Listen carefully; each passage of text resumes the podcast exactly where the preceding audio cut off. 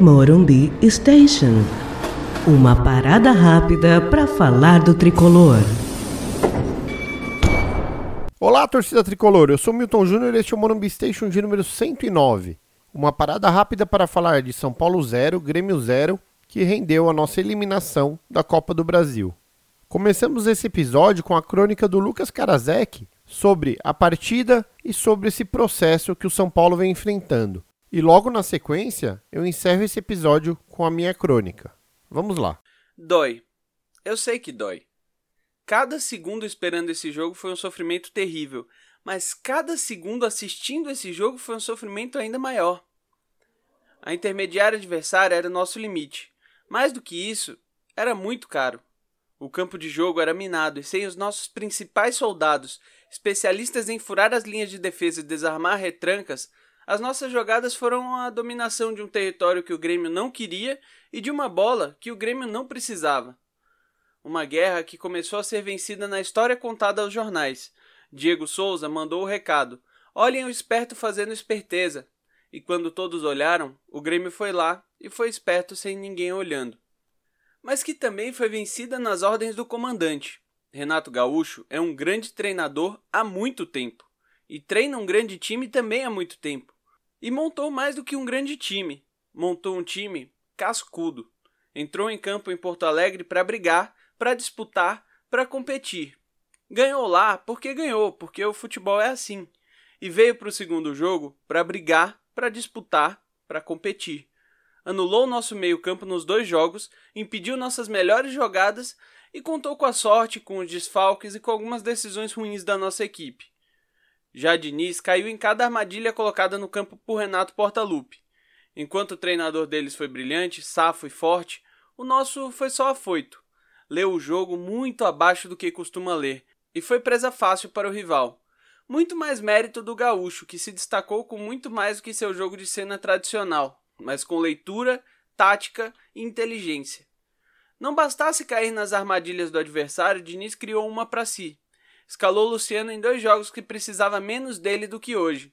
No ímpeto de ganhar tudo, perdeu o jogo. Um jogo que não foi vencido, foi copado. E na beira do campo por quem sabe jogar esse tipo de jogo. Quem viu os primeiros 10 minutos do jogo viu os outros 80. O lado direito era uma trincheira e o lado esquerdo era um deserto, onde havia uma avenida extremamente útil ao time, uma bomba atômica transformou em um vazio inacabável, ocupado por Léo Pelé. Nem a bola passava por lá. A escolha de ir pela direita fez do nosso jogo um samba de uma nota só. Faltava um ritmista no meio, alguém que recebesse essa bola e levasse para frente, que movimentasse o jogo inteiro procurando essas triangulações e que aparecesse em cada parte do campo. Faltava Luciano. O árbitro entrou em campo com o mesmo objetivo do Grêmio: parar o jogo.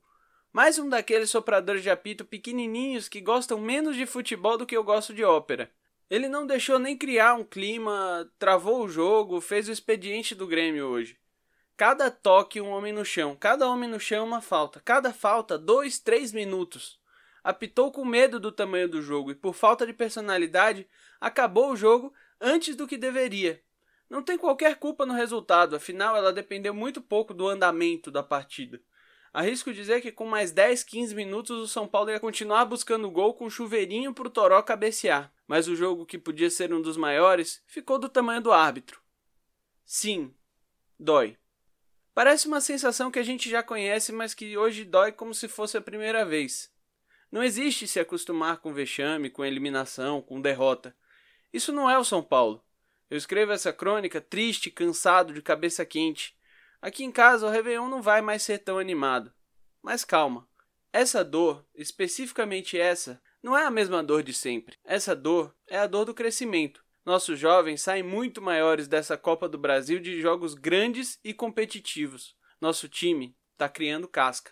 Mais do que isso, Diniz sai mais forte. Se aprender com os erros que cometeu, como inclusive já mostrou que pode, sai muito mais preparado para ganhar os jogos que não ganhou. Hoje é muito mais técnico do que no começo da temporada.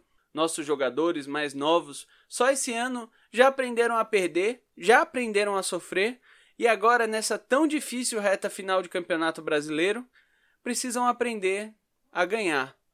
O título não é obrigação, vale frisar, Mas vai ser um golpe muito duro se depois de um ano como esse a gente continuar na fila. O Brasileirão vem se apresentando para nós, com essa gordura que criamos, adversários tropeçando e um futebol que mais do que vistoso é eficiente e consistente, qualidades que o campeonato exige. Hoje se abre mais uma cicatriz na pele do torcedor do São Paulo, mas uma cicatriz que tem uma cara diferente. Não somos mais um time em construção, somos um time em acabamento, um ajuste aqui e outro ali. Essa eliminação não derruba a casa, que já parece firme, só chama a atenção do dono para problemas que, graças a Deus, não parecem ser estruturais. É hora de juntar os cacos e fazer deles uma construção melhor do que a anterior. Não acho que vai ser difícil, porque a derrota cria casca e essa vai ensinar jogadores jovens e veteranos, vai ensinar treinador, titular e reserva. Só não vai ensinar o presidente. Esse sai do cargo acostumado a fracassar. Sua trajetória foi marcada por plantar incompetência para colher vexame, e agora vai embora como o pior dentre os piores. Essa é a única boa notícia desse 31 de dezembro para o São Paulino. Que não volte nunca mais. Valeu, Lucas. Agora, conforme prometido, eu encerro esse episódio com a minha crônica. Mais uma vez, sucumbimos a um jogo eliminatório. E a forma da eliminação foi pior que o fato. Os jogos sempre apresentam possibilidade de insucesso. Fosse como foi no primeiro jogo, com uma atuação que incomodou o adversário, a eliminação na Copa do Brasil continuaria incômoda, mas seria menos triste. Mas foi triste demais. Foi triste ver como o Grêmio determinou qual seria a tônica da partida e como o São Paulo entrou no lado do adversário e não apresentou caminhos para mandar no jogo no seu próprio campo. Na coletiva, Diniz até foi sóbrio. Claro que já zelando pela oportunidade que, junto com a equipe, construiu no Brasileirão. Mas caiu em dois lugares comuns que incomodam bastante. Dois chavões. O primeiro, o Grêmio não quis jogar.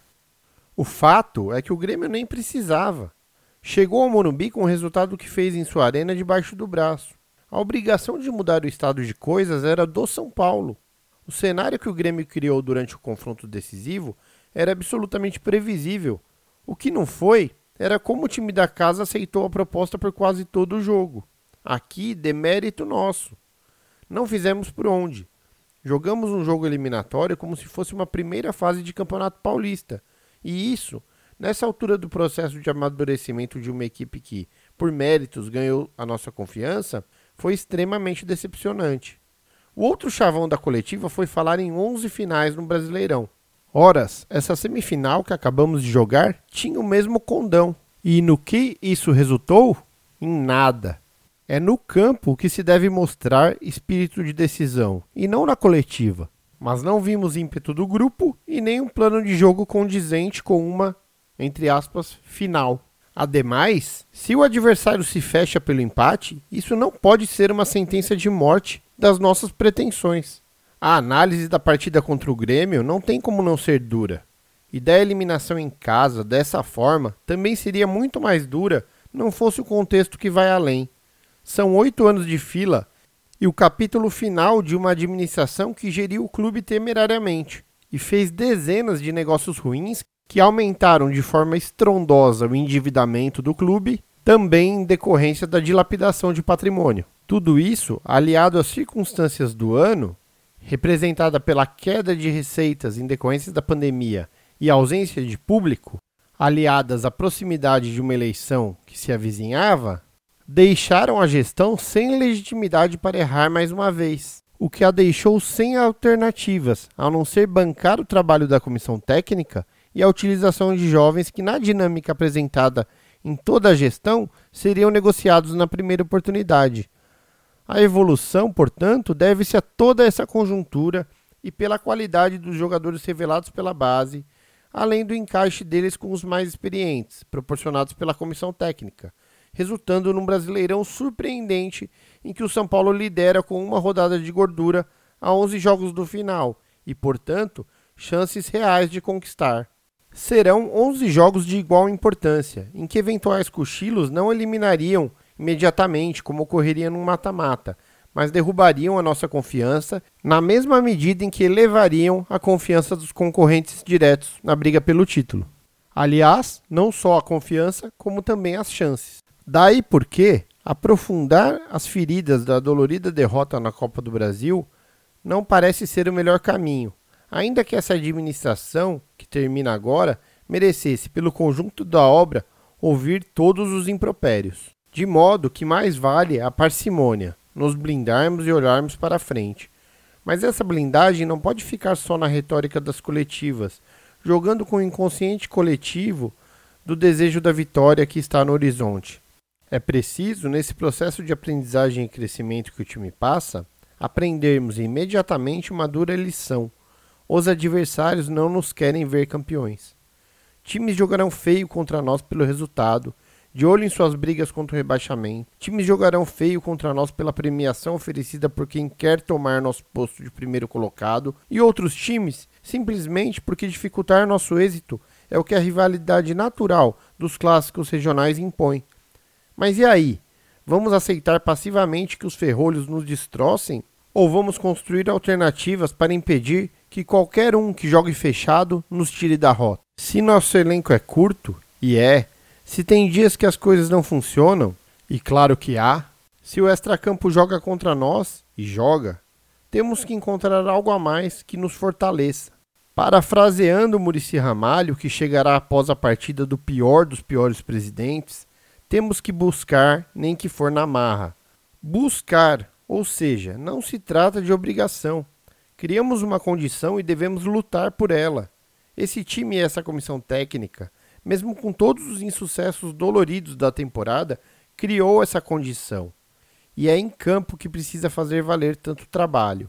O que os adversários querem ou deixam de querer não nos limita, ou não deveria. Vamos, vamos, com atenção, foco e obstinação, tomando para si a missão de não deixar que ninguém mais nos tire do caminho. Porque somos o São Paulo Futebol Clube e lutar pelo melhor é da nossa natureza. Um grande abraço e vamos São Paulo. Você ouviu Morumbi Station.